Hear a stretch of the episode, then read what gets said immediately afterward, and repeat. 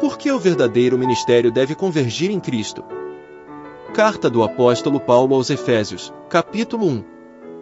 Comentário de Mário Persona. Num país como o Brasil, a maioria católica, muitos se convertem e às vezes ainda não têm o entendimento do que significa a palavra santos ou santo, que no original significa separado. E nós somos tão condicionados a pensar em santos como aquelas pessoas especiais que andam com uma auréola na cabeça e que se tornaram santos depois de um decreto feito pela Igreja de Roma, pela Igreja Católica Romana, uh, tendo confirmado que teria sido uma pessoa que morreu. Uh, inclusive, os santos não são vivos dentro desse, de, desse conceito, mas são mortos, e que tenha praticado algum milagre, tenha sido comprovado um ou mais milagres. Essa é a definição de santo na religião, principalmente dentro do, do âmbito católico. Mas na Bíblia, santo é simplesmente aquele que é separado por Deus e para Deus. Então, quando ele escreve aqui para a cidade de Éfeso, para os cristãos que estão em Éfeso, em Éfeso, que era uma cidade grega, ele escreve aos santos que estão em Éfeso e fiéis em Cristo Jesus. Ou seja, todos aqueles convertidos a Cristo que estavam em Éfeso eram santos. Não, não tinham passado por nenhum processo de canonização ou alguma coisa assim. E outro detalhe, eles estavam vivos. Eles não estavam mortos, eles estavam vivos. Então esse, isso é uma coisa que às vezes faz parte das primeiras coisas que nós que viemos um, do catolicismo nos convertemos e precisamos uh, entender isso. E essa carta aos Efésios é uma das cartas mais profundas que tem nas epístolas, é uma das que mostram uh, as profundezas de Cristo, né? Ela vai começar falando do propósito de Deus. Qual é o propósito de Deus? Vai no versículo 3: Bendito Deus e Pai de nosso Senhor Jesus Cristo, o qual nos abençoou com todas as bênçãos espirituais nos lugares celestiais. E aí ele vai desenvolver esse tema. No capítulo 2, ele vai falar da formação da igreja uh, o que significa essa formação da igreja. Depois, no capítulo 4, principalmente, em diante, vai falar de aspectos práticos. E ele vai terminar a, a carta aos Efésios, no capítulo 6, com o conflito, o grande conflito que ainda existe uh, para o crente aqui neste mundo, que é o conflito com as hostes uh, da maldade, os poderes do mal, Satanás e seus e seus asseclas nos lugares celestiais. Então, é, essa é a carta que ela basicamente é, é um manual sobre o que é a igreja, qual o propósito de Deus para a igreja e qual o propósito de Deus, quando a gente fala igreja, são os salvos por Cristo na, na presente dispensação. E uma, da, uma das coisas que chama atenção aqui nesse capítulo 1 é o versículo 9, porque aí ele vai dá os finalmente, né? Onde ele quer chegar, onde Deus quer chegar, com todo esse plano que muitas vezes nós não entendemos completamente, mas qual o objetivo final de Deus? No versículo 9, descobrindo-nos o mistério da sua vontade. A vontade de Deus é um mistério, mas ela é um mistério para quem não conhece a Deus. Porque para os salvos por Cristo, Deus descobre o mistério da sua vontade. E é um privilégio nós pensarmos nisso, que Deus descobriu para nós, revelou para nós, tirou o pano que estava cobrindo, eh, vedando, escondendo o mistério da sua vontade. E ele está aqui na nossa, na nossa Bíblia, o mistério da vontade de Deus, que nós podemos entender através do Espírito Santo de Deus. E qual é o, o mistério da sua vontade, segundo o seu beneplácito ou o seu bom propósito, que propusera em si mesmo, de tornar a congregar em Cristo todas as coisas na dispensação da plenitude dos tempos, tanto as que estão nos céus como as que estão na terra. Esse é o propósito de Deus. Se um dia Deus criou o universo E primeiro pela queda de Satanás, virou uma tremenda confusão, um caos completo de trevas e, e as coisas sem, de morte, sem luz. E depois Deus reformou a terra, podemos dizer assim, em seis dias, porque aquilo foi uma reforma, basicamente. Né? Nós sabemos que no versículo 1 de Gênesis nos fala da criação original. No princípio criou Deus os céus e a terra. Esse princípio nós não sabemos quando foi, é simplesmente quando uh, não existia nada e tudo passou a existir. Esse era o princípio. No princípio criou Deus os céus e a terra. A terra, porém, era sem forma e vazia, uh, e o Espírito de Deus pairava sobre a face do abismo nós sabemos que ali, então, era o caos em que se tornou a criação. Depois Deus reforma a terra para receber o homem, mas ainda assim nós vemos que é, era um Éden maravilhoso, era uma coisa fantástica, mas tinha uma serpente lá. Tinha Satanás tinha acesso a esse lugar. E Deus tinha um propósito para isso também.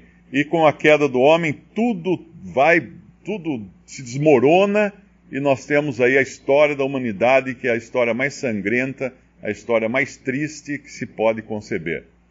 E qual o objetivo de Deus permitir tudo isso?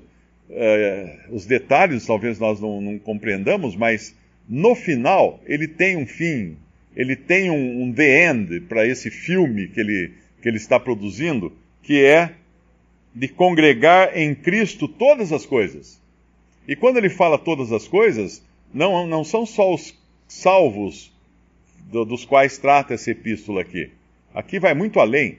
Ele está falando de todas as coisas, todo o universo, todos os seres, tudo que existe, congregar todas as coisas em Cristo, tanto as que estão nos céus como as que estão na terra.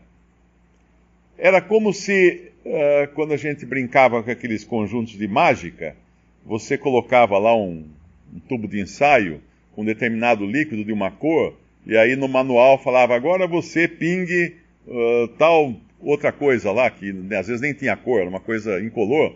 Aí quando você pingava, aquele líquido ficava todo azul. Todo azul. De uma hora para outra, tudo ficava de uma mesma cor. De uma mesma cor. É como se Deus fosse impregnar o mundo, a, a criação, as coisas criadas, tanto as que estão nos céus como as que estão na terra, impregnar tudo de Cristo. Tudo terá o caráter de Cristo no final.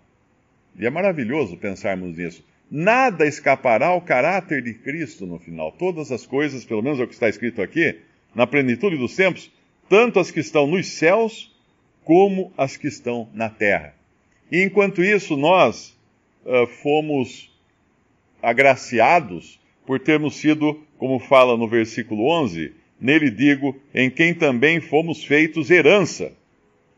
Fomos feitos herança em Cristo, havendo sido predestinados conforme o propósito daquele que faz todas as coisas, segundo o conselho da sua vontade, com o fim de sermos para louvor da sua glória, nós os que primeiros, primeiro esperamos em Cristo.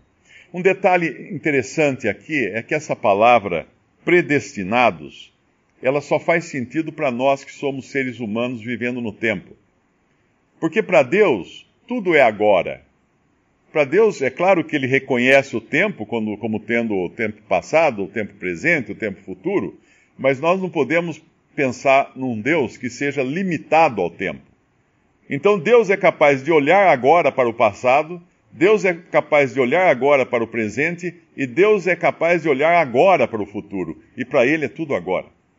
Então, quando fala predestinados, destinados de antemão, isso tem sentido no tempo, para nós humanos vivendo no tempo. Mas, para Deus, uh, é, é, difícil pensar que, ah, eu, um dia eu não era destinado. Não é? Antes de Deus me predestinar, eu não era destinado. Ele precisou me predestinar. E quando ele predestinou? Antes que existisse o tempo. Mas se ele me predestinou antes que existisse o tempo, então ele me destinou sempre. No propósito de Deus, eu sempre fui incluído, como, como cada salvo. O nosso irmão Bill, Bill Orr, ele costumava fazer uma pergunta, que era uma pegadinha, né? Ele falava assim: quando é que Deus amou, começou a amar você? Ah, foi quando Cristo morreu na cruz, ah, quando ele me criou, ah, quando ele me, me escolheu, ele me predestinou. Não. Deus nunca começou a amar você, porque Deus sempre amou você. Então a palavra sempre é a chave. Deus sempre nos amou, Deus sempre nos teve em mente, Deus sempre nos teve escolhidos, salvos, uh, perfeitos em Cristo, e quando todas as coisas no, no final, nos céus e na terra, se, se congregarão ou, ou afinarão, vamos, vamos chamar assim, um funil, né? Quando o funil leva todas as coisas para um determinado ponto, esse ponto é Cristo no final. Não existirão muitos pontos, existirá um ponto onde todas as coisas convergirão, a palavra melhor é essa, irão convergir em Cristo. E hoje nós vivemos nesse mundo com muitas coisas e muitos pensamentos que não convergem em Cristo. Então a primeira coisa que nós estamos perguntando é: meu, meu pensamento converge em Cristo? A minha, a minha vida converge em Cristo? As minhas atitudes convergem em Cristo?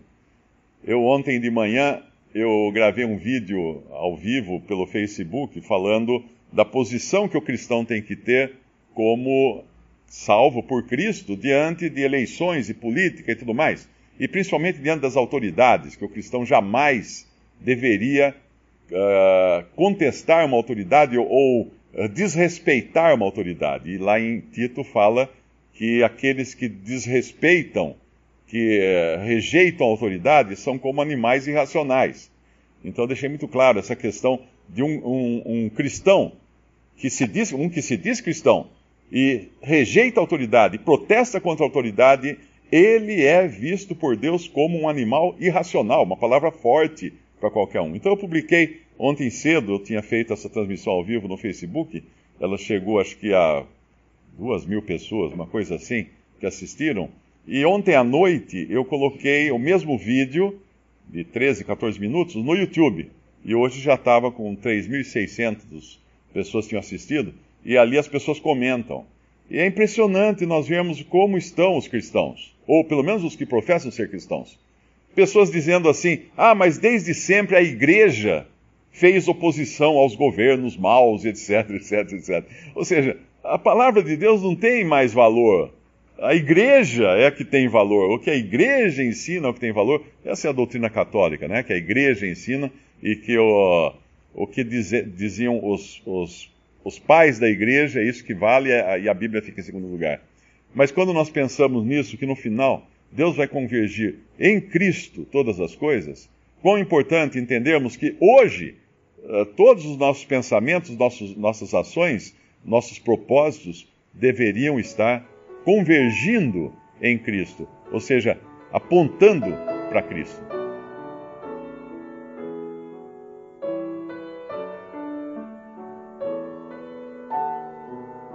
Visite respondi.com.br. Visite também 3minutos.net.